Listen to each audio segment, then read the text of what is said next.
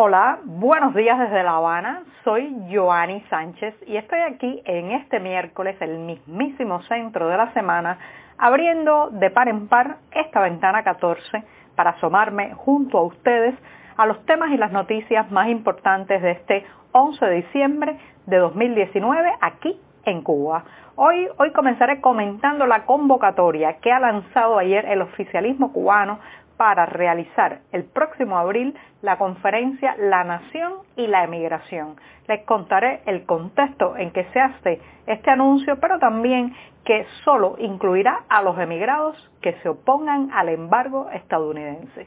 Por otro lado, la Unión de Escritores y Artistas de Cuba le ha respondido en una carta al escritor y premio Nobel Mario Vargas Llosa y estaré comentando ese documento. Y por último, hoy a las 10 de la mañana en Internet, un foro, un foro oficial para dar eh, quejas o preguntar al monopolio estatal de telecomunicaciones de Texas una oportunidad para decirle todo lo que pensamos de sus malos servicios y sus elevadas tarifas. Y bien, presentados ya los titulares, voy a pasar a revolver para tomarme el cafecito informativo. Ese que de lunes a viernes comparto junto a ustedes desde diciembre de 2018 estoy compartiendo en esta ventana 14 el cafecito informativo y que está recién colado, breve, un poco o bastante amargo como saben que me gusta a mí, pero siempre, siempre necesario.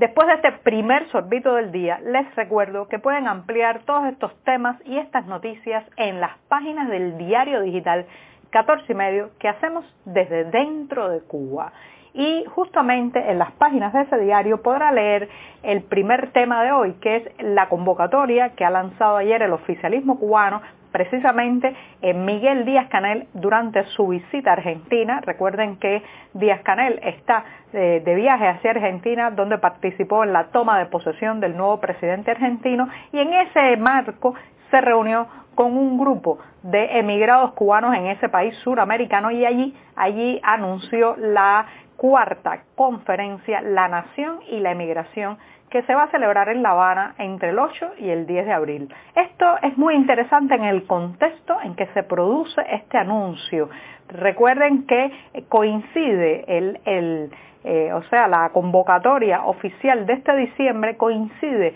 con un momento en que buena parte del exilio cubano está promoviendo una intensa campaña, una iniciativa para cortar de forma temporal las remesas, las recargas telefónicas y cualquier tipo de ayuda a su familia dentro de la isla. Entonces, en medio de este debate muy intenso y de la promoción de esta campaña que bajo el nombre del paro de enero o el parón de enero comenzará justamente el primero de enero de 2020 durante y se extenderá durante un mes, durante más de cuatro semanas. Bueno, pues en medio de esta convocatoria las autoridades cubanas en un gesto evidentemente para aplacar o al menos distraer la atención de la emigración ha lanzado eh, ya el anuncio de que en abril próximo volverán a reunirse por cuarta vez en la conferencia La Nación y la Emigración. Pero ojo, muy interesante que en esta convocatoria ya se deja dicho de antemano quiénes, quiénes están invitados, quiénes pueden participar y quiénes no.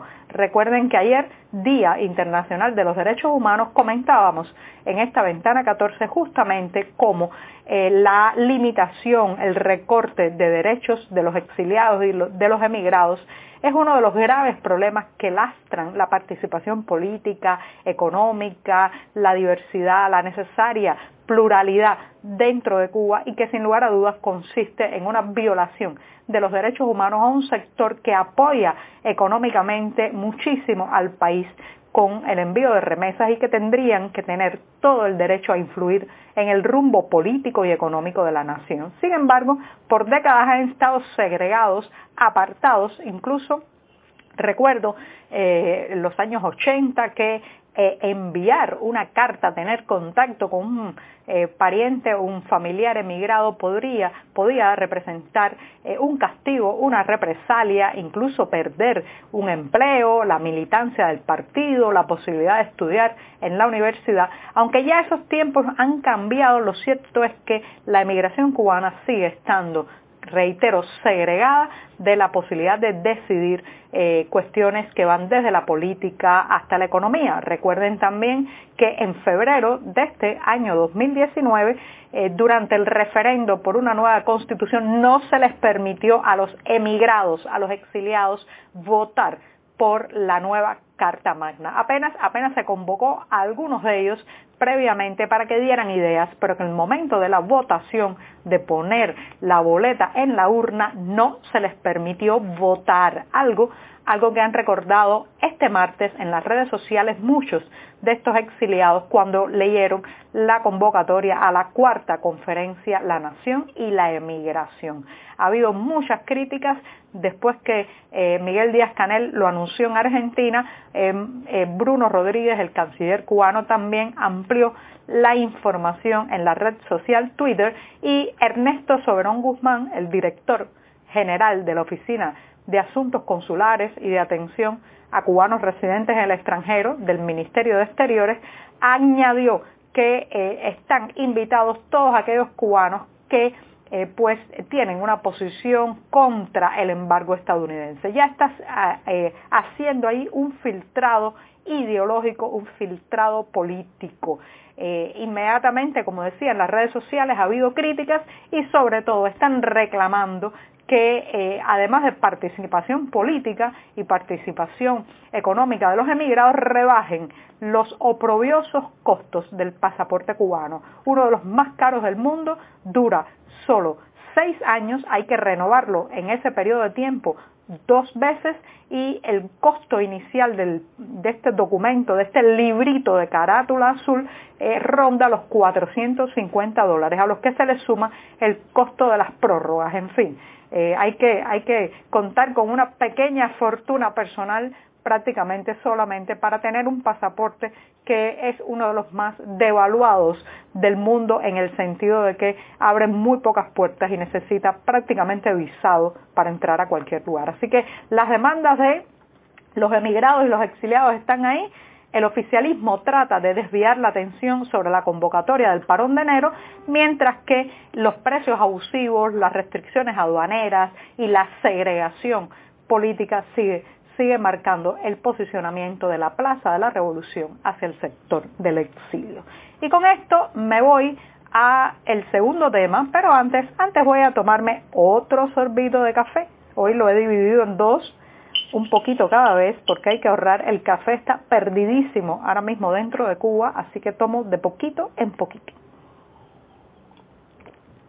Después de este segundo sorbito del día, voy a pasar al tema eh, de la carta que ha publicado la dirigencia de la Unión de Escritores y Artistas de Cuba en respuesta en respuesta a Mario Vargas Llosa. Les voy a hacer primero un antecedente. Mario Vargas Llosa, premio Nobel eh, de literatura, dio recientemente una entrevista al portal eh, Radio Televisión Martí. En esa entrevista el escritor eh, peruano opinó sobre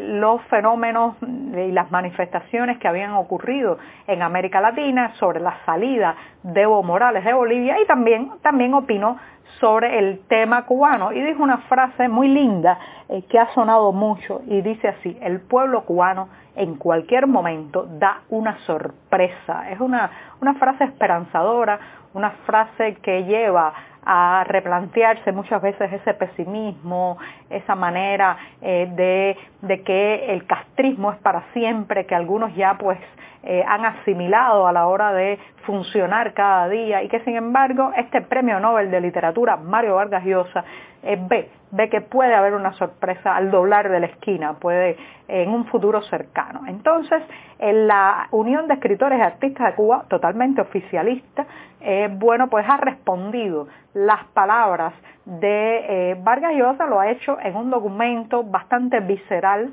con un lenguaje de barricada, publicado este 10 de diciembre en la prensa oficial, en lo que acusan a Vargas Llosa de recetas de que dicta recetas, de que además no conoce América Latina, de que está muy alejado de la realidad, dice literalmente la carta es firmada por la dirección de la UNIAC, reitero, dice, evidentemente Vargas Llosa no nos conoce desde hace mucho tiempo, perdió la noción de la realidad. Bueno, eh, esto es muy rara esta declaración porque en Cuba no se han transmitido las palabras de Mario Vargas Llosa. O sea, una organización cubana radicada en la isla hace una declaración, un documento, una carta pública sobre eh, unas palabras dichas por un premio Nobel que no han sido difundidas dentro de la isla. La mayoría de los cubanos que ve esto y no ha podido ir a internet a ver qué fue lo que dijo Vargas Llosa, me imagino que se queden muy, muy confundidos. Pero además es la misma presidencia de la Unión de Escritores y Artistas de Cuba que dirige parte de lo que se publica, se difunde y se promueve literariamente en este país donde los libros de Mario Vargas Llosa están prohibidos. Miren ustedes qué contradicción. Ni se han difundido sus declaraciones, ni se difunden sus libros y sin embargo parece, parece que la Unión de Escritores y Artistas de Cuba, pues eh, eh, tiene muy, muy protagónico cada día a Mario Vargas Llosa. Y bien, con esto me voy rápidamente al tercer tema del día, que es solamente un anuncio. Les recuerdo, hoy a las 10 de la mañana en los medios oficiales, fundamentalmente Granma y Cuba Debate, habrá un foro, un foro donde los clientes podrán preguntar eh, exigir, reclamar al monopolio estatal de telecomunicaciones ETEXA. Bueno, ahí muy probablemente filtren las opiniones más duras, pero es el momento, es el momento de cantarle las cuarentas a una empresa que se caracteriza por los malos servicios, por los excesivos costos y también por no permitir que una empresa competidora entre al mercado. Así que les reitero, hoy miércoles 11 de diciembre a las 10 de la mañana hay que ir a decirle a Texa lo mal, lo mal que lo hace. Y bien, con esto me despido hasta mañana. Muchas gracias.